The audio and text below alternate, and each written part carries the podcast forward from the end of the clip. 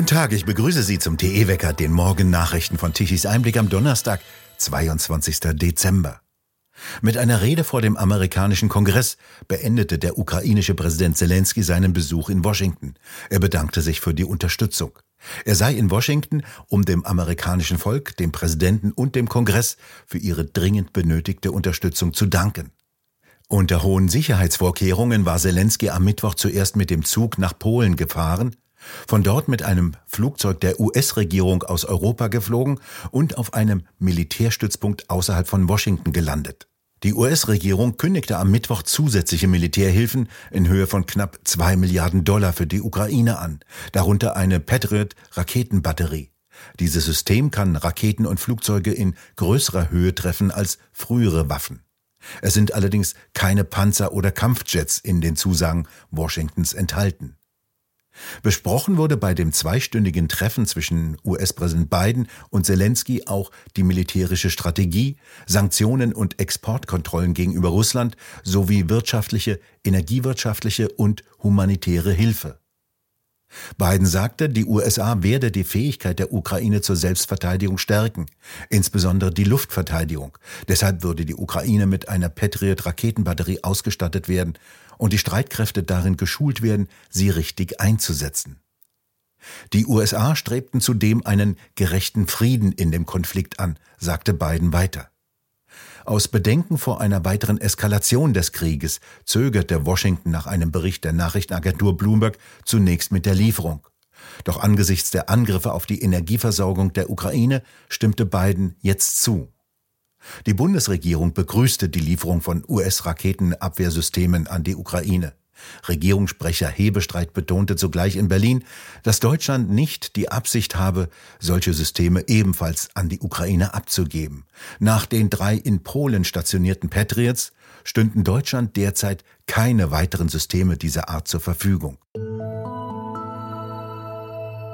Währenddessen erklärte in Russland Präsident Putin, sein Land und seine Regierung gebe der Armee alles, worum diese bitte. Bei einem Auftritt vor einem Kollegium des Verteidigungsministeriums am Mittwoch betonte er, für das Militär gebe es keine Begrenzung in der Finanzierung. Bald sollen die Interkontinentalraketen des Typs Samad einsetzbar sein, die auch mit nuklearen Sprengköpfen bestückt werden können. Außerdem solle im kommenden Jahr eine Fregatte mit Überschallraketen in Dienst gestellt werden. Russland könne, so Putin weiter, sein Potenzial aus eigener Kraft vergrößern, während die Ukraine bald nichts mehr außer Almosen haben werde. Außerdem solle die russische Armee auf 1,5 Millionen Mann verstärkt werden. Dies ist die zweite große Aufstockung des Militärs. Erst im August hatte Putin angeordnet, dass bis zum 1. Januar 2023 die Armee um 140.000 Mann auf 1,15 Millionen aufgestockt werden solle. Allerdings seien nach Beobachtungen westlicher Militärfachleute zuletzt Truppen aus den Gebieten im Baltikum, die an die NATO-Länder angrenzen, abgezogen und in der Ukraine eingesetzt worden. Der chinesische Präsident Xi Jinping hat dem ehemaligen russischen Präsidenten Medvedev mitgeteilt, dass sein Land Gespräche über die Ukraine wünsche.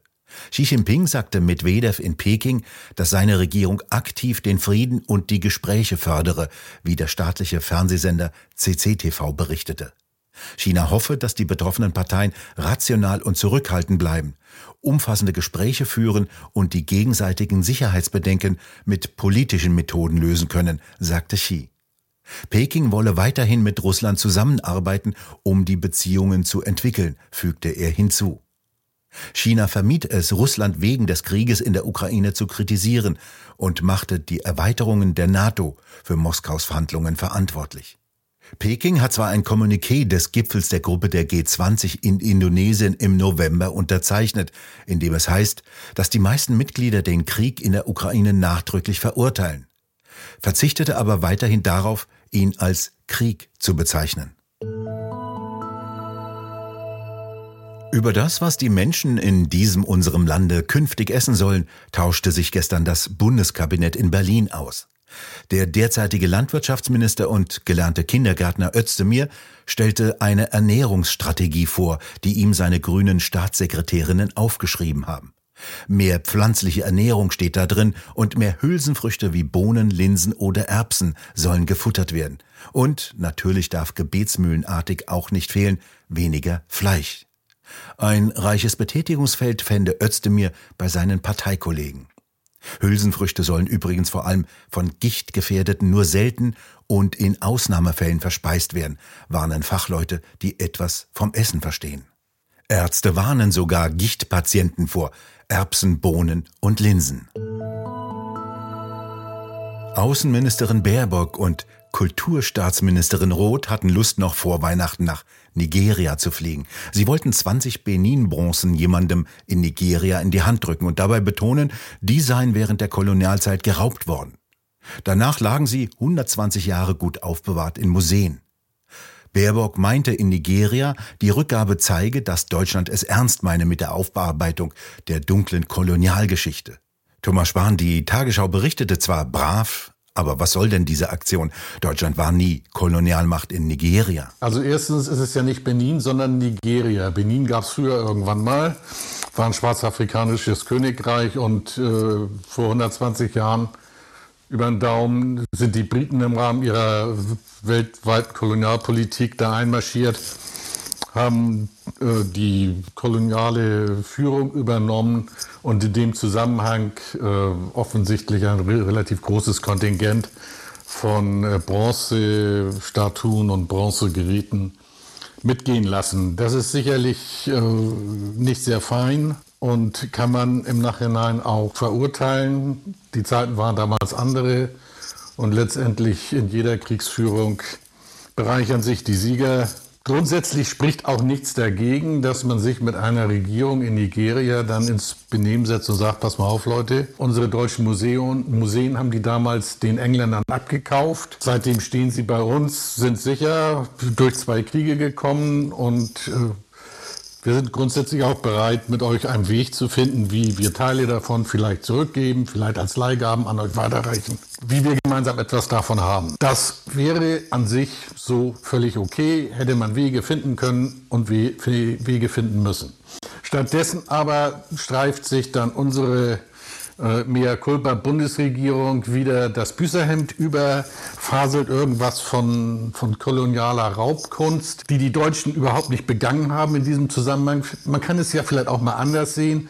Wer weiß, was in diesen 120 Jahren in Nigeria geschehen wäre und was mit diesen Bronzen dann heute wäre. In Deutschland muss man einfach feststellen, das trifft ja nicht nur auf diese Bronzen zu, da gibt es ja ganz andere Dinge in Berlin, in den Museen, die letztendlich auch aus diesen Jahrhunderten der, der Archäologie äh, zusammengesammelt worden sind. Diese Dinge existieren noch. Ich stelle mir vor, das Ishtar-Tor wäre im Irak geblieben. Was wäre denn davon heute noch übrig? Nichts. Entweder es wäre zerschossen worden oder man hätte es äh, auseinandergeplündert und die Einzelteile auf dem Schwarzmarkt verkauft. Stattdessen können Sie nach Berlin fahren es dort bewundern und diesen wirklich fantastischen Eindruck mit nach Hause nehmen. Warum nicht ähnliches dann machen mit Nigeria? Stattdessen fahren aber diese beiden Damen, die fahren da jetzt runter auf Steuerzahlerkosten und jammern etwas darüber, äh, wie sie doch nun ihre Schuld abtragen, dadurch, dass sie diese Dinge zurückgeben.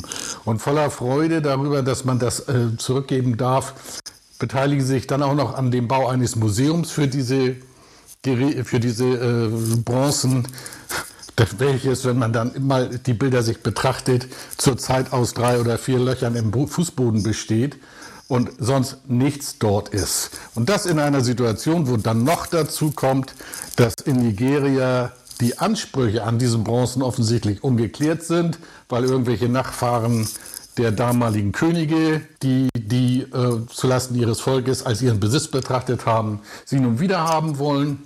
Und die nigerianische Regierung sagt, nein, geben wir nicht. Und wenn ich mir so manches angucke, was an Korruption und anderen Vorstellungen aus diesem Breiten zu uns hochschwappt, dann frage ich mich, ob dann nicht die Bronzen doch besser in einem deutschen Museum geblieben wären. Äh, dann hätte man sie sicherlich zumindest schützen können vor irgendwelcher Zweckentfremdung oder davor, dass sie eines Tages verschwinden. Wobei, auch da muss ich ja mittlerweile vorsichtig sein, wenn ich an die Schätze äh, in Dresden, und in Bayern denke und auch an die, an die äh, riesige Goldmünze in Berlin, wo irgendwelche zugereisten Clans äh, im Handstreich diese, diese Kulturschätze äh, rauben, sich unter den Nagel reißen. Nette Bilder produzieren, der Zweck dieser teuren Reise, der sich spontan auch die baden-württembergische Kultusministerin angeschlossen hat. Auf Reisen und auch sonst wird Außenministerin Baerbock von einer Fachkraft für Styling und Design begleitet. Die kostet pro Monat 7500 Euro. Wie Bild berichtet, erhält die freie Maskenbildnerin Claude Frommen diese Pauschalvergütung, um sich um das Make-up und Haarstyling von Baerbock zu kümmern. Das bestätigte eine Sprecherin des Auswärtigen Amtes auf eine entsprechende Anfrage der Bildzeitung. Sie begleite Baerbock zudem als persönliche Assistentin bei Bild- und Fernsehterminen, auch auf Auslandsreisen, hieß es weiter. Eine ziemlich teure Maske benötigt Baerbock, um fehlende Inhalte zu kompensieren. Auch heute wollen wir ein kleines Türchen öffnen, aus dem schaut heute wieder Peter Hane heraus. Warum gibt es zu Weihnachten eigentlich Geschenke? Warum dieser ganze Kitsch und Kommerz? Ist es nicht besser, sich ganz auf das Fest zu konzentrieren, auf den eigentlichen Inhalt? Tja, aber das ist der Inhalt. Weihnachten brachte uns nämlich das größte Geschenk, das man sich denken kann. Gott schickte seinen Sohn auf die Welt. Er brachte damit alles, was wir Weihnachten feiern. Licht, Wärme, Hoffnung, Freude, Zuversicht. All das haben wir heute nötiger denn je.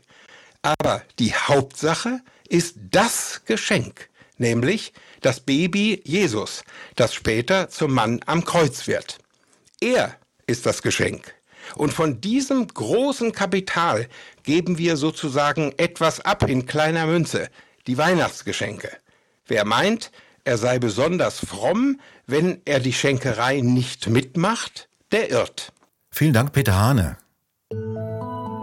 Von Westen und Südwesten kommen weiterhin milde Luftmassen heran und bringen viel Regen mit sich. Der fällt teilweise sogar sehr kräftig aus. Ein Tief über Schottland lenkt diese Luftmassen in den kommenden Tagen zu uns. Nur ganz im Süden kann es tagsüber etwas trocken bleiben. Der Himmel ist meist wolkenbedeckt, teilweise sogar Dauerregen in der Mitte. Tagsüber kann es stellenweise etwas aufklaren. Es wird im Tagesverlauf vor allem im Süden, auf den Höhen teilweise sogar etwas stürmig. Die Temperaturen bewegen sich bis 12 Grad im Westen, im Osten zwischen 6 und 8 Grad. Im Süden wird es am Freitag noch etwas wärmer, bis zu 16 Grad. Zum Wochenende wird es wieder trockener, aber es bleibt weiterhin mild. Die Wettermodelle sind sich noch nicht ganz einig. Erst ab dem zweiten Weihnachtsfeiertag könnte es wieder kälter werden. Tauwetter setzt auch in den Alpen in niedrigen Höhen ein. Die Schneefallgrenze liegt bei über 2000 Meter. Und wieder sehr mau sieht das grüne Energiewendewetter aus, trotz einigermaßen vorhandenem Wind. Es reichte wieder nicht für Deutschlands Strom. Gestern Mittag benötigte um 12 Uhr mittags Deutschland eine elektrische Leistung von knapp 75 Gigawatt. Davon lieferten sämtliche rund 30.000 Windräder knapp 30 Gigawatt. Mehr als 2,2 Millionen Photovoltaikanlagen im gesamten Land lieferten praktisch nichts. Ohne konventionelle Kohle- und Kernkraftwerke, die um 12 Uhr 44 Gigawatt liefern konnten, säßen wir im Dunklen, wie das die Grünen um den derzeitigen Wirtschaftsminister Habeck gerne hätten. Gilt denen der Mensch doch als Störenfried in der Natur. Wobei die Frage ist, wer hier wen stört. Wir bedanken uns fürs Zuhören. Schön wäre es, wenn Sie uns weiterempfehlen. Weitere aktuelle Nachrichten lesen Sie regelmäßig auf der Webseite tichiseinblick.de und wir hören uns morgen wieder, wenn Sie mögen.